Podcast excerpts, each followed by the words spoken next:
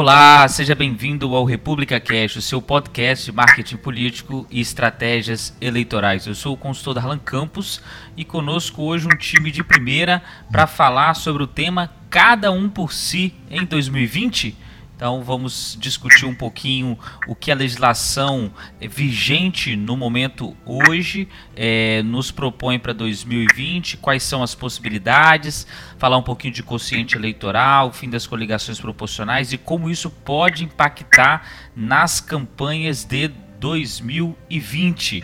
E no nosso episódio de hoje temos a volta de dois convidados que já tivemos o prazer de ter aqui. Então, conosco Thales Quintão, que é mestre e doutorando em ciência política pelo FMG, com doutorado sanduíche pela Universidade de Leeds, é analista de pesquisa e de cenários político-eleitoral e de avaliação institucional. Thales, seja muito bem-vindo novamente ao República Cast. Muito obrigado. É um prazer estar aqui de novo. A confiança né, de chamar de novo. Muito obrigado mesmo. Bom dia, boa tarde, boa noite. Não sei o horário para quem está agora ouvindo o momento, quando será. E agradeço novamente muito e vamos que vamos, tomara que seja muito bom, frutífero para todo mundo aqui. Muito aprendizado. Valeu demais. Muito bom. Conosco também o Alexandre Azevedo, que é professor de Direito Eleitoral na PUC Goiás e na Unifam, mestre em Direito, com orientação em Direito Eleitoral e técnico judiciário no TRE de Goiás. Seja muito bem-vindo novamente ao República Cast, Alexandre. Muito obrigado, boa noite para quem é da noite, bom dia para quem é do dia. E é sempre um prazer, né, pela segunda vez, estar com vocês no time de peso, né? E com o nosso amigo Marcos Marinho, pela primeira vez aí com o Thales. É, espero poder contribuir para esse debate, lançar um pouco de luzes sobre aquilo que pode ser né, a eleição é, do próximo ano. Muito bom. Conosco também, consultor marketing político Marcos Marinho. Seja muito bem-vindo, meu amigo. Olá, pessoas. Mais um EP para falar aí sobre política e um tema que a gente tem uma única certeza de como é que esse programa vai terminar hoje. Vai terminar muito em breve sendo estando defasado, porque vou mexer na regra de novo, isso não tenho dúvida. Agora, estando ele é, defasado ou não, tenho certeza que a gente vai conseguir contribuir com muita gente que está pensando em 2020, porque por mais que eu pense que algumas mudanças ainda vão ocorrer na legislação para o ano que vem, essa questão de não ter a coligação proporcional, penso que ela deve permanecer. E aí sim, é cada vereador do seu galho e o bicho vai pegar. Guerra de foice para todo lado. Exatamente. Então, para começar o nosso bate-papo, é... Thales, eu queria é, começar pensando um pouquinho sobre a ótica da ciência política. É, no, nosso, no nosso processo é, eleitoral, nós separamos a eleição geral e a eleição municipal e isso é uma, uma característica do nosso, do nosso pleito. Né? Quais seriam as características desse tipo de eleição municipal, sobre a ótica aí da ciência política? Quais são as características que essa eleição municipal, em geral, ela tem e que diferencia ela das chamadas eleições gerais que tivemos agora em 18? É, vamos lá, muito obrigado novamente. Então vamos começar. Né? A questão diferenciar né, as, as eleições né, de dois em dois anos né? Agora, ano que vem, nós teremos as eleições é, municipais, né? Ela tem uma ótica diferente, né? Porque a gente vai, obviamente, a gente vai eleger prefeitos e vereadores que são os poderes que a gente coloca que são mais próximos do dia a dia do cidadão, né? Então, mas ao mesmo tempo, a questão dos recursos, as campanhas, as mobilizações, até um pouco mais atrás e etc, digamos o modelo tradicional, dependia muito da questão dos deputados também. Os deputados muitas vezes também eram importante para fazer nas bases dele, para você conseguir o apoio, para questão de prefeitos, vereadores e etc. também, deputados estaduais e federais. Então, de certa forma, você tem uma confluência nesses processos, né, das eleições gerais, entre as eleições municipais, os atores importam isso, e também a gente tem que pensar também que a questão, muitos também deputados estaduais e federais, né, a lógica do Brasil, né, não tem tanto uma tendência de fazer carreira no legislativo, né, diferente dos Estados Unidos, por exemplo. É, tem até medem índice de institucionalização, né, tem alguns autores baseados na literatura norte-americana do legislativo, na taxa de renovação não. Quanto maior a taxa de renovação, menos institucionalizado é o legislativo, porque teriam pessoas que entendem menos das regras do jogo político, de políticas específicas, etc. Mas o Brasil é diferente, né? Muitas vezes os deputados preferem, principalmente cidades maiores, né, pegar prefeituras ou mesmo secretarias e etc. Então, essas tem umas confluências nesse sentido também, principalmente de apoio, transferência de base, de financiamento e algumas coisas nesse, nesse ponto. Mas, pensando de forma geral, as eleições municipais, ela tem uma questão de ser aquela que o cidadão sente mais os problemas do dia a dia. Então, é o que ele tem mais reconhece mais a realidade também. E é de proximidade também, e tem uma tendência de ser um pouco mais crítico nesse sentido também. Uma, uma característica muito presente nessas eleições municipais é que ela tem uma, uma menor carga ideológica do que nas eleições Também. nacionais. Né? As eleições sim, municipais, sim. os problemas são muito mais locais, apesar do que nos grandes centros você ainda tem uma, uma disputa ideológica maior, né? mas isso no geral, as, as questões locais elas estão muito latentes. Né? É, Alexandre, como que, que você vê é, esse processo das, das eleições que se aproximam de 2020 e, sendo uma eleição municipal, o que muda e o que diferencia sobre a ótica pensando do direito eleitoral? Você vê, é, o volume de atividades é muito maior porque as disputas são muito mais acirradas. E como que isso interfere na dinâmica da justiça eleitoral? Bom, é, como você falou, né, tem municípios que a disputa é tão acirrada, mas tão acirrada, que é praticamente briga de vizinhos, né, briga de, de parentes, né, de primos. Nós temos aqui no estado de Goiás um município chamado Catalão, né, e o poder municipal é praticamente disputado por dois primos. Né? Então, eu, fico imaginando um almoço final de ano, como que deve ser nesses casos. Eles são mais afastados, mas a briga volta e meia né, fica é, com esses dois. E, de fato, a, a, eleição municipal ela tem muito disso, né? dada a proximidade. A gente tem municípios grandes, né, São Paulo, é, uh, Rio de Janeiro, temos municípios medianos e temos municípios muito, muito, mas muito pequenos. Aqui em Goiás, nós temos o município de Anhanguera, que ostenta o menor eleitorado municipal do Brasil. Né?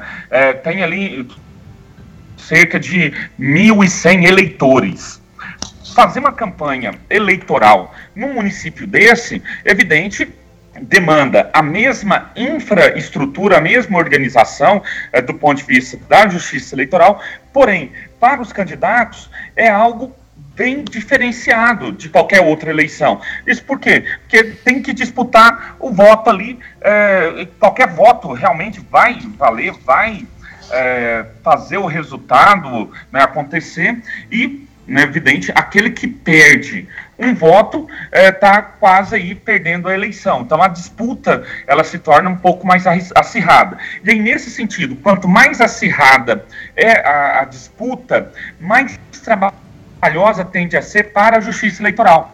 Né? seja através de ações, né, direito de resposta, propaganda eleitoral irregular, seja até mesmo é, com questionamentos após a eleição, né, questionando a lisura do, do pleito eleitoral, principalmente né, naquelas situações em que não se obtém um resultado positivo. Né, perdeu a eleição, perde a eleição, no dia seguinte já começa a pesquisar eventuais compras de voto, eventuais irregularidades cometidas ali pela chapa vencedora. Marcos Marinho, cada um por si em 2020? Cara, eu imagino que não vai chegar a ser cada um por si, porque talvez a gente consiga é, ser confrontado com uma nova um novo tipo de aglutinação, né? Uh, por mais que eu não consiga agora, de repente, articular em nível de somatório de votos pela coligação, mas eu também imagino que você vai ter talvez uma, uma um condensamento de possíveis candidatos viáveis, né? Então, talvez aquele cara que antes ia sair para tentar puxar voto eh, na somatória de legenda, ele já não saia mais. Ele comece a tentar, de fato, apoiar alguém na troca de uma futura, um futuro cargo no gabinete, alguma coisa assim. Então, eu estou meio em dúvida de como é que isso vai poder reverberar agora. Se os partidos vão conseguir criar uma grande base de partido chapa pura para no somatório da chapa é, única ali eleger alguém, ou se de fato aquelas pessoas que antes só entravam para completar times aí não vão entrar e vão trabalhar nas campanhas para tentar puxar voto para alguém. É, eu tomei ainda pensando como é que isso vai na prática acontecer, porque é tudo jogo de interesse, né? Essa questão de gente sair candidato para puxar voto, para depois trocar esses votos que não o elegeriam em um cargo, em alguma coisa, sempre existiu. A questão é uhum. agora como é que eles vão mapear de fato quem tem potencial eletivo dentro dos partidos e como é que essa articulação vai acontecer com aqueles partidos menores que só orbitavam esses maiores e, e tentavam puxar voto na bandejada. Então, uh, vai ser cada um por si entre os grandes. Agora, as rêmoras ali que viviam sempre orbitando no, no, entre os grandes ali, que não migram de partido porque às vezes não compensa, né? Você ser ninguém num partido grande é pior do que você ser alguém num partido danico. Então, essa conformação agora talvez ela mude um pouco de configuração, né? Mas ainda vai ter articulação, isso eu não tenho dúvida. É, eu acho que isso coloca um desafio muito grande para montador de chapa, né? Uhum. É repensar quem que vai ser aquelas pessoas, os primeiros chapa, cabeça de voto, é, selecionar ou não aqueles que teriam menos potencial, até mesmo você colocou, ah, não, melhor colocar eles para trabalhar em campanha, na campanha do que como candidatos vereador. Mas uma coisa que eu acho que pode acontecer é os próprios vereadores pressionarem partidos, né, o partido e etc, para lançar mais candidato a prefeito. Aí o prefeito tentar puxar voto para o vereador, né? Aí ele tem mais projeção, as, as coligações majoritárias se mantêm, então pode ser que vai ter mais candidatos a prefeito para justamente ajudar, auxiliar nesse processo de eleição para o vereador, né? Por causa é. do coligações proporcionais. Nesse ponto eu concordo muito contigo, Thales. Eu acho que também. E até uma questão de sobrevivência do partido, né, cara? Os partidos agora eles, eles têm obrigatoriedade de ter um quantitativo de votos. Então, se as siglas não, não se, se posicionarem e não lançar é, é, é, candidato para executivo, que é onde você tem algum nível de reverberação e algum tipo de projeção, a tendência de morrer partido nessa próxima eleição é muito grande. Sim. Então eu também acho que você vai ter talvez aí um aumento no número dos candidatos a executivo, né, não candidatos de fato que vão disputar as cabeças, mas pelo é. menos para marcar território, porque elas precisam fazer essa demarcação de território, e aí tentar puxar um pouco dessa visibilidade para eleger algum vereador para se manter é, viável no processo posterior à eleição, que é a articulação de cargo e de presença nos governos. Né? Então, nesse ponto também, eu acho que a coisa vai impactar nas candidaturas para executivo. Sim, sim. E aí, que igual você falou também, um dos objetivos também dessa, dessa reforma né, política eleitoral foi mesmo diminuir o número de partidos. Sim. Está claro na questão do, do relatório lá feito nós temos resultados da relatora. Fugiu o nome dela. Sheridan. É, Sheridan. Então é isso mesmo. E, e a questão que, por ter muitas preferências partidárias, está muito mais baixa, não tem. O Brasil não tem essa questão de preferência, identificação partidária, né? Tudo. A questão de ter muito mais candidatos aumenta, né? Você jogou o jogo para baixo, acabou o sistema partidário, agora o lançamento se expõe, né? E fica muito mais fácil, né? De candidatura, ainda mais com o fim da coligação proporcional, que tem a pressão também por isso. Eu tenho só uma dúvida. Vai se conseguir essa situação de, de lançar mais candidatos ao Poder Executivo, né, mais candidatos a prefeitos, porque é, a grana para a eleição municipal, ela é bem mais escassa do que uma grana para eleição federal, presidencial, né, uhum. governador de estado. O, o o diretório nacional do partido vai receber essa grana e vai separar naquilo que tem maior chance de visibilidade, viabilidade do próprio partido político. Eu, ou seja, esse, essa grana vai ficar para os diretórios né, nos municípios grandes, nas capitais e nos municípios interioranos, né, vai ser ali ele, usando aí a expressão já desde o início, né, vai ser cada candidato por si. O partido não vai ter dinheiro para financiar essas campanhas né, em todo o território. O, as pessoas jurídicas não podem mais doar. Uhum. Os, uh, os candidatos não conseguem arrecadar física. Então, para candidaturas a, a prefeito vai ser praticamente o autofinanciamento. Né? Mas aí que tá, né, Alexandre? Você vai pegar. A gente falando de, de municípios pequenos, como é a grande realidade do país, uh, a gente tem que contar também que você atrair pessoas que buscam algum tipo de projeção social nesse contexto, não é tão difícil assim. Tem muita gente que tem vontade de usar o momento eleitoral para ganhar projeção dentro do município, que talvez encararia isso até como uma ação de marketing e entraria para a campanha e patrocinaria a própria campanha, o que poderia ser, ser utilizado pelos, pelos donos do partido para não deixar o partido morrer. Então eu entendo essa sua visão, é absolutamente correta. É, de fato, uh, como tem pouca grana, isso aí vai ser direcionado para as praças principais. Mas agora eu imagino que a estratégia dos donos dos partidos aí nos municípios menores é, é puxar a gente que talvez até mais uma exposição em nível de ego do que de fato é, é, conquistar a, a, cadeira do executivo. Então meio que vai ser um jogo de interesses aí. Tem muita gente que participa de corrida eleitoral por, por frevo, para ganhar visibilidade na cidade e ter algum tipo de notoriedade.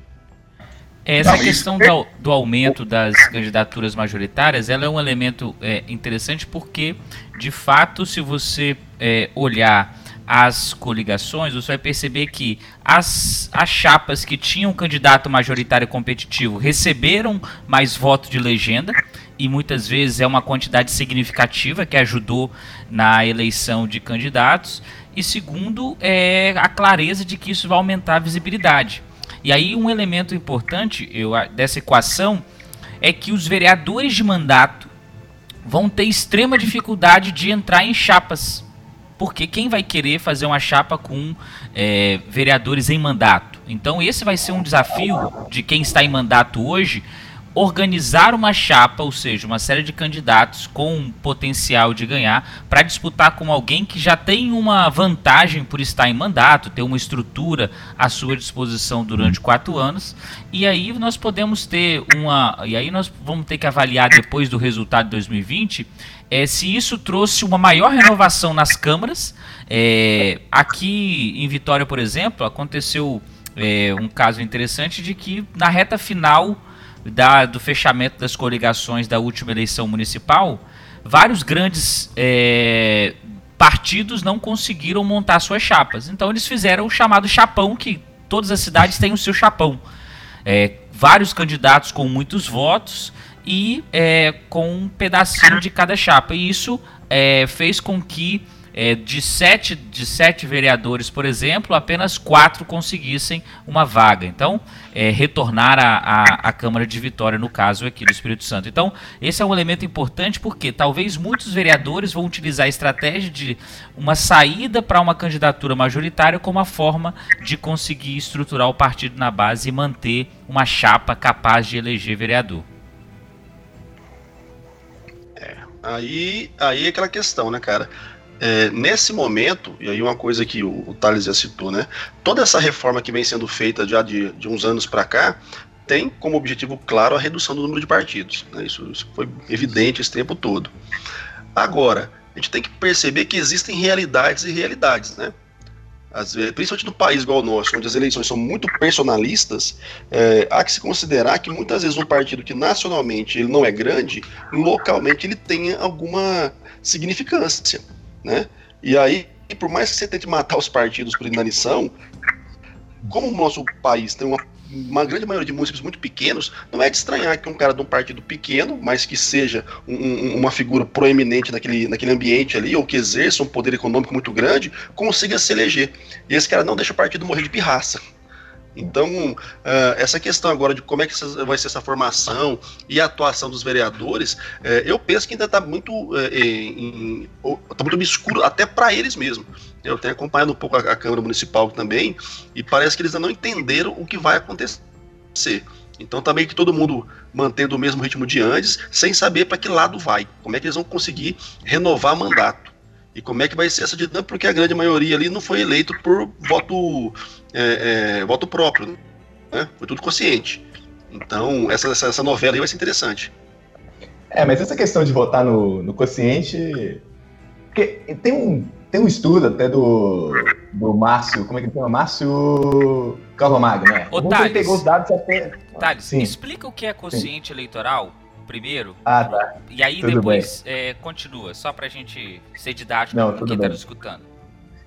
Não, tudo bem. É porque no sistema eleitoral brasileiro, é, os votos são contados primeiramente por partidos e para as coligações, né? E aí, e aí depois que os, os votos vão para os candidatos, dentro daqueles partidos coligações. Então, quando um eleitor está votando no voto no candidato X, ele está votando primeiro no partido da coligação, e, de, e aí dentro dessa ordem, é, depois ordenando dentro do partido de coligação essa preferência, né, a preferência dele, o candidato especificamente vai receber, o candidato X vai receber o voto. E aí, para ele ser eleito, né, para o partido da coligação conseguir uma, um número, né, um, uma cadeira, por exemplo, é, é feito o quê? É, divide a quantidade de votos total, de votos válidos, pelo número de cadeiras disponíveis. Então, isso é o quociente eleitoral. Então, para ter uma cadeira, né, um vereador, um deputado estadual, um deputado federal, que são eleições proporcionais, tem que ter, atingir no mínimo esse quociente eleitoral, que é a divisão da quantidade de votos válidos pelo número de cadeiras. Então, sei lá, o estado de São Paulo tem 31 milhões de eleitores, 70 deputados federais. Vamos falar assim. E se todo mundo fez voto válido, que é, que é inviável, que é impossível, né, digamos assim, que nunca acontece, ter, o quociente eleitoral é 443 mil votos. Eu acabei de fazer a conta. E aí, para ter uma cadeira, tem que ter no mínimo atingir esses 443 mil votos. É isso que é o quociente eleitoral. Mas é interessante, porque sempre tem essa questão né, da, das coligações né, proporcionais. A discussão sempre foi isso, né, que muitas vezes candidatos menos votados acabam entrando em candidatos que teve mais voto, mas o partido, a coligação não atingiu esse quociente eleitoral e não teve a cadeira. Então, ficou famoso né, o caso do, do Tiririca, né, o efeito Tiririca, que levou mais cinco deputados que relativamente foram pouco votados, né, comparado com os outros que não foram eleitos. Teve, então, isso ficou muito forte, né, a questão da qualidade da representação, digamos assim. E, mas, ao mesmo tempo, tem até um artigo interessante do Márcio Calomagno, que é um doutorando lá da Universidade Federal do Paraná, que ele pegou os dados de 2008 né, de 2012 vereadores e deputado de 2010 e 2014. Eu até quando eu tiver disposição eu vou fazer isso em 2016, 2018. E aí ele quer tentar identificar até que ponto esse negócio do puxador de voto é muito forte no Brasil. E ele vê que na verdade não é. Que o normalmente tem uma taxa de quase 90% dos mais votados são eleitos entre as eleições de 2008 e 2014. Você vê que a média do que aqueles que que foram eleitos que não são os mais votados ficam na casa de 13%, o máximo é 13%, né, que foi deputado estadual em 2014, pegando todos, todos os estados brasileiros. E aí, além disso, é interessante esse estudo que ele faz, que você vê aqueles que ficaram fora, na verdade, eles não são também, não recebendo tão poucos votos. Eles ficaram na posição, eles, por exemplo, se a casa tem 30 cadeiras, eles ficaram até 60, né, né, do dobro, né, na posição sexagésima, por exemplo. Então, aqueles que ficaram no triplo somente corresponde a 0,2% do total, três vezes o número de cadeiras. Então, o que ele está falando, que normalmente no Brasil, essa questão de efeito tiririca, ou então uma coisa que aconteceu até com a Luciana Genro, acho, em 2010, que ela conseguiu muitos votos e não foi eleito deputado federal no Rio Grande do Sul, isso não é muito comum no Brasil. E aí ele até brinca que isso aproxima, de certa forma, a gente está um pouco no sistema distrital, né, que faz a regra da maioria. Então, tem essa coisa que é muito colocada na opinião pública, né, que é ah, somente 36 deputados conseguiram o voto, foram eleitos pelo próprio voto, né, porque atingiram o quociente eleitoral, mas isso é muito raro, né. Para você atingir o quociente eleitoral um candidato é muito pouco, mas eles são os mais, normalmente, são os mais votados. É, porque a grande questão aí, bicho, é que quando dá zica, isso ganha reverberação, né? É, teve, é. teve o caso aqui em 2014 do Cajuru, que teve 104 mil votos e não foi eleito deputado estadual porque a chapa não soube articular. Então ele teve 104 mil, o segundo não teve uma micharia, né, Alexandre? Não lembro muito bem qual foi a quantidade do segundo colocado na chapa deles. Mas aí ah. isso toma uma proporção brutal, né, cara? Porque uh, ah, para a população que não acompanha essa, essa visão macro, como você colocou, né, é sempre uma, uma, perspectiva localizada, fica sempre parecendo que é um absurdo mesmo, porque o mesmo cara tem esse de voto, o outro vai entrar com 8 mil votos, 12 mil votos. Né? Então isso, isso tem um, um, um fator é, de significância que é, é, potente, né, bicho, que mexe com a sociedade, principalmente por ser um tema que é bastante desconhecido, né? E sim, depois, se esfria, os adversários políticos do Cajuru, por exemplo, usaram o fato dele ter perdido a eleição, não ter sido eleito, para falar, olha, ele não é essa cocada toda aí não. né, tentou e perdeu as eleições, mas não disseram que ele foi super bem né, votado. Encontrou-se ali uma, um ambiente de pessoas que têm o mesmo pensamento que ele, ou apenas né, pensam em botar o fogo no circo para ver o palhaço morrer né, queimado. Né? Tem muita gente que, muitos eleitores votaram nele exatamente por causa desse perfil né, um tanto quanto incendiário. Agora, a questão máxima que eu acho que do, do quociente eleitoral é, primeiro, ela serve esse sistema proporcional como todo, serve para possibilitar a representação da, das minorias. Né? Então, um candidato, um partido pequeno, é, de repente ele lança vários candidatos para cada um individualmente é, com, seus, com a sua votação contribuir para que pelo menos um da equipe né, seja é, vencedor, e aí o partido tem uma representação na Câmara dos Deputados, nas, nas assembleias legislativas e na Câmara dos Vereadores. Isso aí é salutar, ainda mais numa sociedade em que até hoje nós temos uma representação minoritária, né, uma representação das minorias muito defasadas. Né. O grande problema é que o quociente eleitoral de um tempo para cá, ou melhor, esse sistema proporcional de um tempo para cá, é, ele foi entendido pelos partidos políticos né, e que passaram a jogar de acordo com as regras do jogo.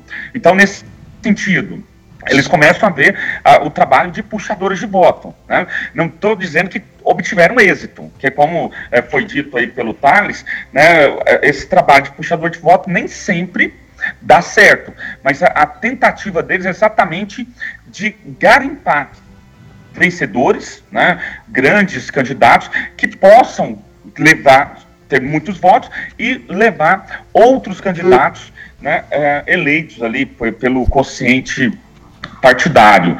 Nem sempre vai dar certo. Né? Nós temos aqui em Goiânia, é, na eleição passada, 2014, uma situação interessante. O partido estava montando a sua chapa, tudo direitinho. Alguns amigos meus nesse partido né, falaram: não, eu escolhi esse partido porque né, não tem nenhum é, nenhum grande expoente, então dá para entrar e dá para competir tranquilamente.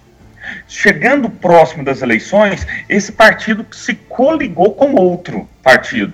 E aí foi a, a derrocada, né? Desses amigos meus estavam de, de pato nesse partido, que a hora que coligaram com outro, que eles não estavam é, esperando, os outros tinham ali os seus próprios campeões de voto, e aí somado tiveram votos necessários para eleger apenas aquela segunda sigla, e esses meus amigos que estavam trabalhando em equipe para se elegerem, acabou que na verdade trabalharam para eleger o outro time. Então é um problema muito sério, né? É, esse sistema e eu creio que com essa mudança possa trazer vir coisa boa aí. Eu creio, ainda estou otimista, talvez a gente tenha até uma surpresa positiva, né? Para o ano de 2020. É, o que eu, que eu, que eu sempre penso, né, que a questão que eu acho que dessa questão do fim da coligações proporcionais é principalmente tem associado muito o discurso de meritocracia, eu acho. Assim. É, aquele que recebeu mais votos, se empenhou mais, é mais conhecido e etc., conseguiu ter uma identidade, marca, passou melhor a mensagem, conseguiu mais votos, ele tem que ser eleito. E é isso, e aí reverbera para a ideia daquela coisa, ah, o voto tem associado à representação, né? Então a qualidade da representação está associada ao voto mas esquece do lado da representatividade, como o Azevedo bem colocou também, que aí muitos grupos minorizados não estão, não têm direito à voz e etc.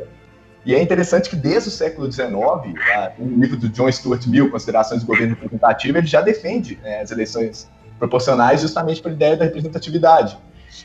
O que eu vejo nesse sentido, assim, que tem toda uma confluência desse discurso de meritocracia, diminuir o número de partidos políticos, questão do financiamento ser cada vez mais público, né, financiamento partidária, eleitoral. Então você tem que fazer restrições e deixar aqueles que mais estão mais capazes, vamos dizer assim, de entrar no jogo político e de atuar nesse jogo político.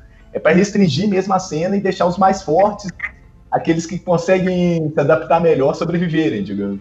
Isso que eu vejo nesse cenário todo, né? Uma ideia muito de quem é melhor, quem tem mais neto, vai ganha e, e vai para cima. Que eu acho que pode ter um lado negativo também.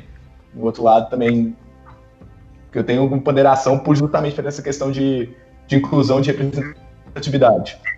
É, não, esse, esse discurso da meritocracia, é, seja ele em nível de política e, e, partidos e votos, ou seja ele em nível de mercado, ele é bastante falacioso na raiz, se for pensar. Porque você não está analisando um contexto onde as pessoas de fato estão partindo em mesmas condições. Né? Você, em 2020, falar em meritocracia, que serão eleitos realmente aqueles que conseguirem. Cara, os caras nunca estão disputando em, em, condição de igualdade. Isso é não, fato. Não, você já começa pela questão de você tem cara que está renovando o mandato, tem cara entrante. Você tem partido gigantesco que pega uma, 30%, 40% do fundo partidário, tem partido que pega uma migalha. Então, quer dizer, é, essa régua né, da meritocracia que é usada no Brasil, de que, ah, não, é, são os, os melhores, os maiores, os mais votados, é, é bobagem, que não sabe o que está falando, porque não percebe que a, a regra do jogo não foi feita para, de fato, legitimar uma contenda em algum nível de igualdade. Não tem. E aí, de uhum. fato, eu concordo com vocês. Você está cada vez mais excluindo minorias e excluindo grupos que, no jogo jogado com as regras de hoje, mas com a configuração que já vem de décadas e décadas, é impossível que esse, esse pessoal consiga romper. Né? Porque Sim. o sistema é feito para travá-los na base mesmo. Então, por mais que de repente, igual eu falei anteriormente, numa cidade pequena, um partido ridículo, um cara que tem alguma representação naquele lugar consiga é, alguma expoência e uma eleição, mas é uma eleição unitária no meio de um contexto que lhe é desfavorável e possivelmente esse cara não vai governar, não vai conseguir levar adiante seus projetos, e não levando adiante, ele cai em discreto e o partido morre do mesmo jeito. Né, porque ele não tem base, ele não tem capilaridade, ele não consegue se articular.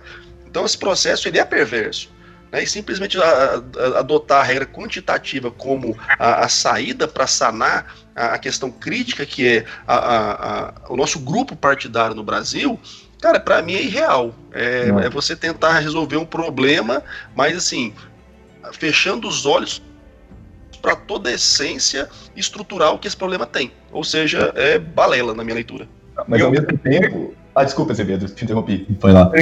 Eu vejo as pessoas defendendo, às vezes, a meritocracia é, e utilizando, como o Marinho colocou, né, exemplos totalmente irreais e que, na prática, eles demonstram apenas uma exceção que confirma a regra de excludente de excludência da população a serviços públicos e a qualidades, a qualidade de vida. A... Opa, caímos aqui, mas já voltamos. Alexandre, você estava falando sobre essa questão da meritocracia. Continua o seu raciocínio, por favor.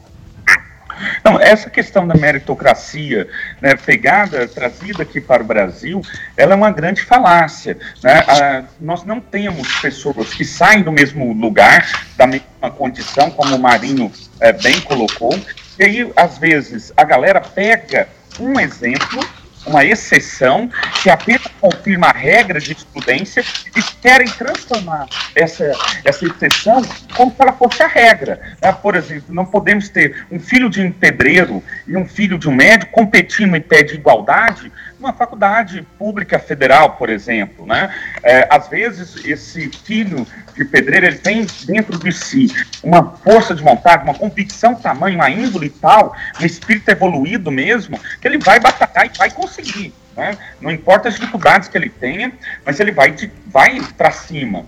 Agora, isso nem todas as pessoas terão. Né? Então as pessoas às vezes não vão ter essa mesma garra, essa mesma gana de conseguir. Daí a necessidade né, de nós termos cotas sociais, cotas raciais e também, no caso eleitoral, as cotas de gênero.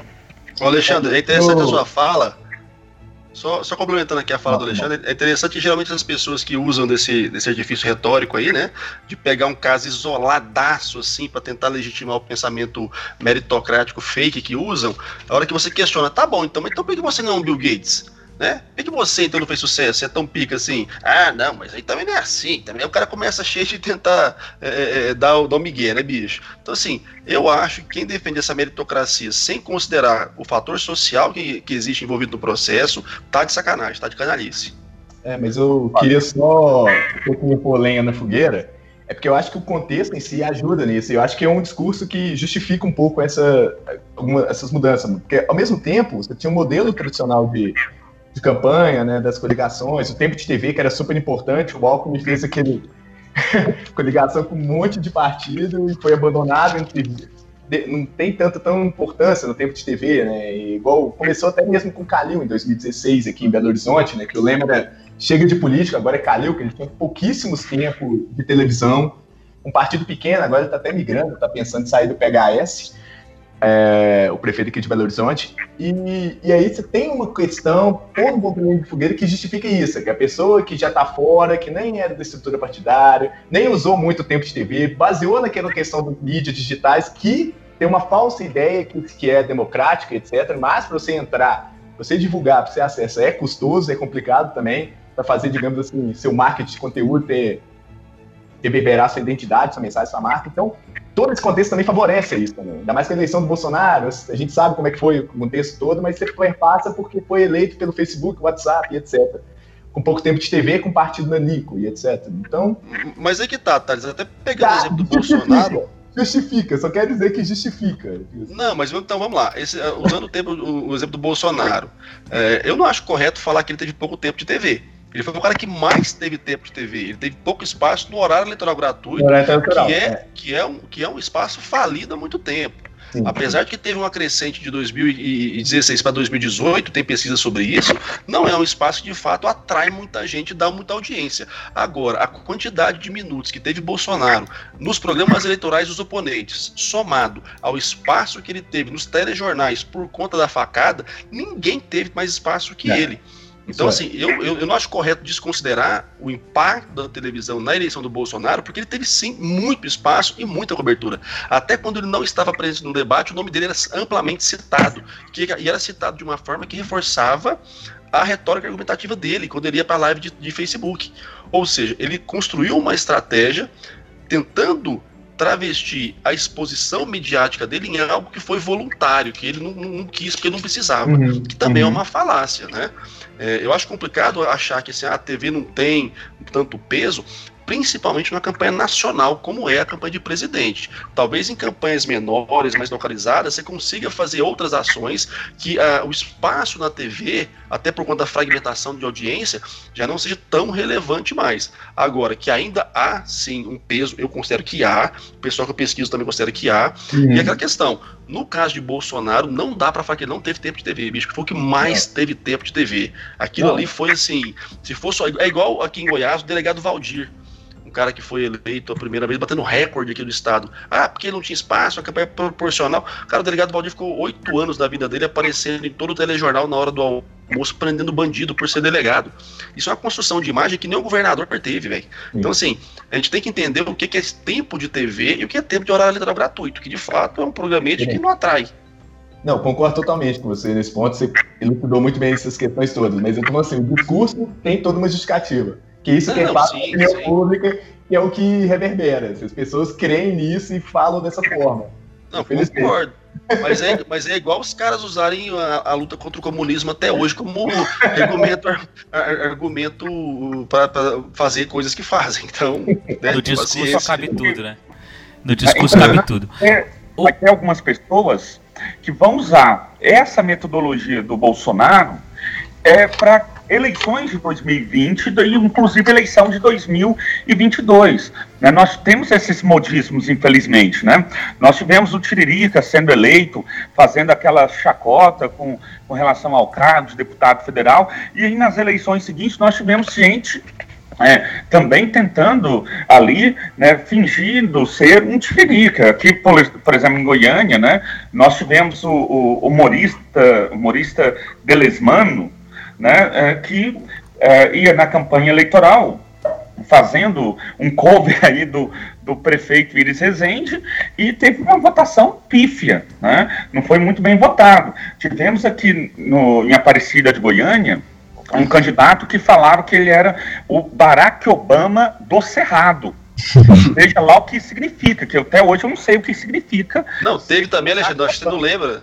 Do, do, do, PRB, aquele Zé Capeta, que é um berranteiro.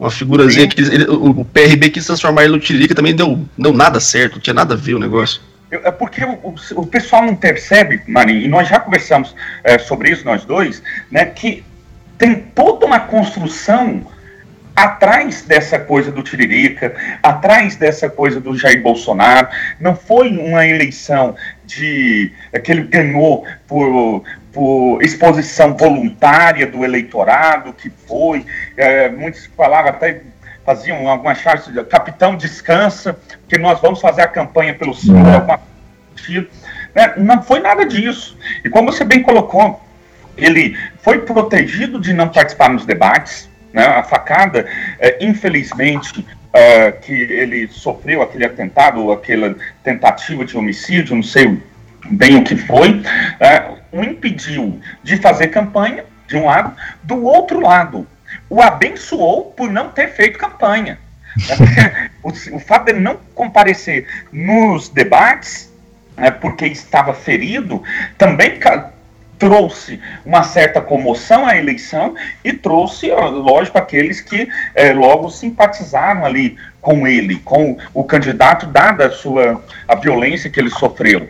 Né? Então tem todo um contexto. Alexandre. Para trazer, e não é o caso.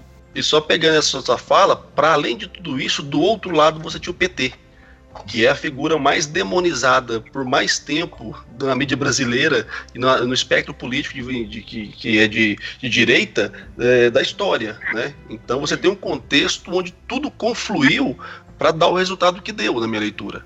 É, isso, é tão, isso é tão poderoso que eu estava dando aula agora à noite, e aí eu comentei, eu estava dando aula de, de, gestão de marketing, e comentei uma situação lá, porque eu estava analisando um case onde um dos dirigentes da empresa estava com ingerência na, na, na, agência de publicidade que atendia essa empresa, né? E eu de brincadeira falei assim, ah, e o fulano, a lá, Bolsonaro e tal. Aí a aluna virou para mim assim, ah, professor, você é petista, né? Eu falei, não, por quê? É porque só falar mal do Bolsonaro. Eu falei, cara, olha o nível do binarismo que a gente chegou. É. Você não pode comentar um fato concreto que o cara fez que atribui não a ele o erro, mas a você de ser um oponente ligado ao espectro antagonista do cara. Que doido isso. Eu queria só... É, Falava-se antigamente, né, de médico louco, cada um tem um pouco, né? Agora, para vocês aí que são do, do marketing político, é, de médico e doido e de marketólogo, cada um tem um pouco, né? A gente, o marketing não gosta disso, mas os marqueteiros, né? E aí nós vamos ter os candidatos, a família do candidato e tudo, que metidos a serem maqueteiros mesmo de campanha eleitoral, sem ter uma base né, é, de planejamento mínimo. É, eu queria só fazer uma pergunta, estou comindo a posição aqui do Darlan, se me permitir para vocês Não, três. É, é, vocês acham que a ideia do bolsonarismo, né, a questão do bolsonarismo como uma ideia, uma, uma visão de mundo, né, da questão da ordem, disciplina e etc., ela foi muito impactante né, para essas eleições. Né? E você acha que ela continua forte em 2020? O bolsonarismo, a ideia dela está influenciando as eleições? Eu até acho que eu cheguei a comentar com, com o Darlan, que eu acho que eu queria perguntar isso, assim, tentar entender essa, essa questão. Você acha que ela até 2020 continua forte? Cara, eu já, eu já falei isso em outras situações, inclusive quando estava em BH fazendo a cobertura para a TV Assembleia de Minas, no pós-eleição, pós-segundo turno, eu já, já soltei essa também. Para mim, o bolsonarismo ele vai muito além do Bolsonaro. Ah, é uma ideia, é igual no livro. Exatamente. Então, assim, eu imagino que ele não vai parar tão cedo porque o bolsonarismo ele legitima uma horda de pessoas que até então tinham um pouco de receio de se manifestar e de colocar a cara fora da janela, que morreu. Então essas pessoas de fato estão nas ruas agora e estão percebendo que conseguem aglutinar mais, mais pessoas. Então eu imagino que o bolsonarismo, ah lá Bolsonaro, pode ser que não dure para além de 2020. Agora, você tem um bolsonarismo que vai pegar uma vertente Mourão, eu acho extremamente possível. Você tem um bolsonarismo que vai ser aí transmutado de alguma forma por um João Dória, eu também acho possível. Então, assim, uhum. eu acho que a, a, a, ala direita da política brasileira percebeu que é, é, é, o tópico bolsonarista funciona bem aqui no Brasil. Né? Esse conservadorismo é, religioso, essa, essas coisas que fogem do espectro do debate político que a gente está acostumado, pelo menos que a gente gostaria de ver mais vezes, né? Que é essa política laica, pragmática, que de fato seja propositiva e resolva questões. Então a gente sai de um populismo uh, de esquerda que se mantinha no assistencialismo, mas ainda entregava alguma coisa para a sociedade, e parte agora para o extremo oposto de um populismo de, de extrema direita que além de não entregar nada, desagrega muita coisa que já tinha sido construída. Só que na esteira do, dos ressentidos, né, que para mim foi o que deu a eleição ao Bolsonaro, foram os grandes ressentidos, é, eu percebo que ainda há muito material para queimar, há muita lenha para queimar. Então, por mais que Bolsonaro, na minha visão, não, não ultrapasse 2020, é, vai haver uma ala do bolsonarismo aí que vai continuar crescendo. Eu penso que isso vai ter mais, mais, mais tempo pela frente. Eu vou, eu, eu, vou, eu vou discordar um pouquinho. Só antes de você, Alexandre, só discordando um pouquinho aqui do, do Marinho, eu acho que é, em cima da questão do Thales, é, eu acho que existe de fato um nicho bolsonarista. Ele acredito que ele continua em 2020. O tamanho dele depende de alguns elementos, em parte é, de como o governo vai ser percebido pela sociedade e avaliado. Acho que isso é, um, é, uma, é uma variável importante para perceber o tamanho dele de 2020. Mas, de qualquer forma, é, é nítido que esse grupo sempre existiu e estava, por exemplo, localizado numa votação ali do PSDB, historicamente na rivalidade com o PT mas que ao encontrar em Bolsonaro é, um expoente que talvez a última vez que ele tinha encontrado foi lá com Ronaldo Caiado em 89. Talvez alguém que se aproximasse, que tivesse um pouco um perfil de enfrentamento dessa direita mais à direita, né? É, que é, agora encontra um, alguém que consegue de alguma forma representar essas ideias. Acho que é, olhando para frente, eu percebo que vai começar a ter uma separação desse bolsonarismo com características mais é, olavistas, né? É, mais com, conspiracionistas, bem nessa linha é, mais olavista, e uma outra direita, mais à direita, que vai aí é, buscar um senso um pouco mais, e talvez pode é, ter um pouco dessa linha militar. Entretanto, acredito que de alguma forma é, o futuro deste movimento vai estar ligado um pouco em uma característica que eu vejo muito presente neles, que é uma. Um, eles crescem na medida em que há uma crítica maior às instituições. Então, é, a crise das instituições é, no Brasil favoreceram o crescimento desse tipo de, é, de pensamento e de movimento. Então, é, o quanto mais durar essa perspectiva, maior vai ser a possibilidade deste, deste agrupamento é, ter voz e crescer do ponto de vista político e se organizar para as eleições. O ponto que fica é se a família Bolsonaro vai ter a capacidade de organizar isso como movimento do ponto de vista do bolsonarismo propriamente dito, né? Se eles vão ter essa, esse processo, essa capacidade. Tem demonstrado uma dificuldade de organização e institucionalização, mas de alguma forma alguma coisa deve ficar assim. É. Ainda mais que nesse contexto, né, de crise, né, das prefeituras quebradas, né, isso, queira ou não, isso favorece um pouco um discurso de oposição também. Então essa coisa meio que os, part... os que estão no governo, os prefeitos que estão no governo, vão ter relativamente um pouco maior de dificuldade. E isso abre mais espaço para o bolsonarismo nesse ponto também, nesse contexto de conjuntura crítica, de crise, etc. Pode se capitalizar bem, isso também consegue mais entrada também, né?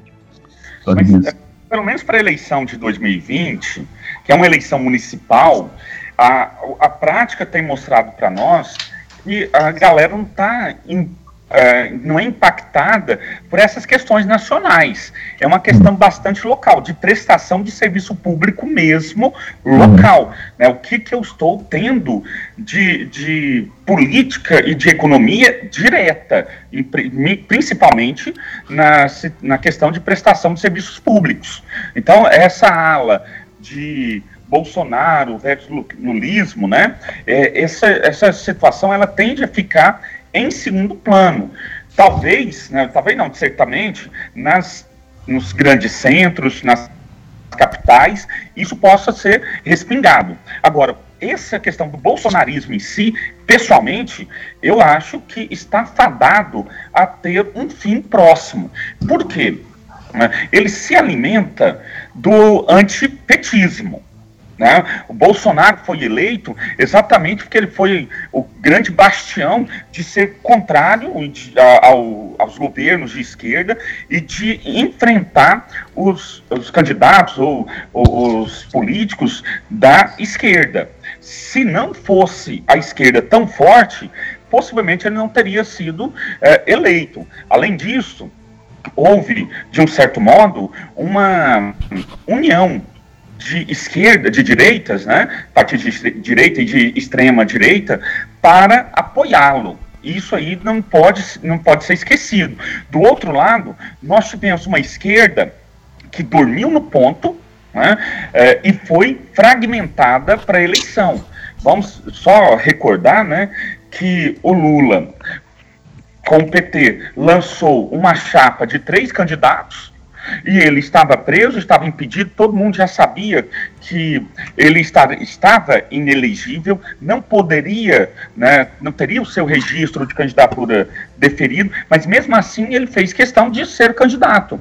Do outro lado, nós tínhamos o Haddad, como já era certo que ele seria o candidato real do PT, né, mas não pôde fazer campanha eleitoral ficou afastado dessa campanha eleitoral. E tudo isso aí favoreceu a, a eleição do Bolsonaro, mais até que a própria identidade bolsonarista. Eu acho que, que assim como o PT, por muito tempo, né, quis imbuir o nós contra eles, no sentido de é, favorecer, né, ou permitir que tivesse um segundo turno entre o PT e um candidato de direita. Né, então, o PT, por exemplo, com a Dilma, né, na segunda eleição da Dilma, fez de tudo né, para bater na Marina Silva, para ela não ir na, no, pro, para o segundo turno e enfrentar o Aécio no segundo turno. No cálculo deles, seria mais fácil né, derrotarem um candidato né, de direita.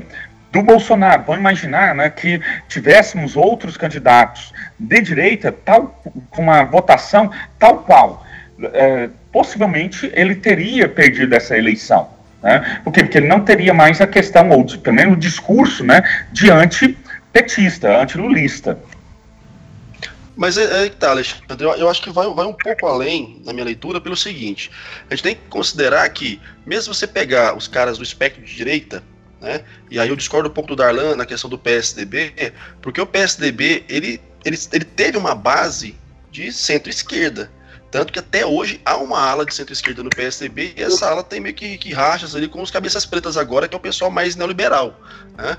Só que até o próprio PSDB ainda está meio estudando o caso do Bolsonaro. O João Dória é o termômetro.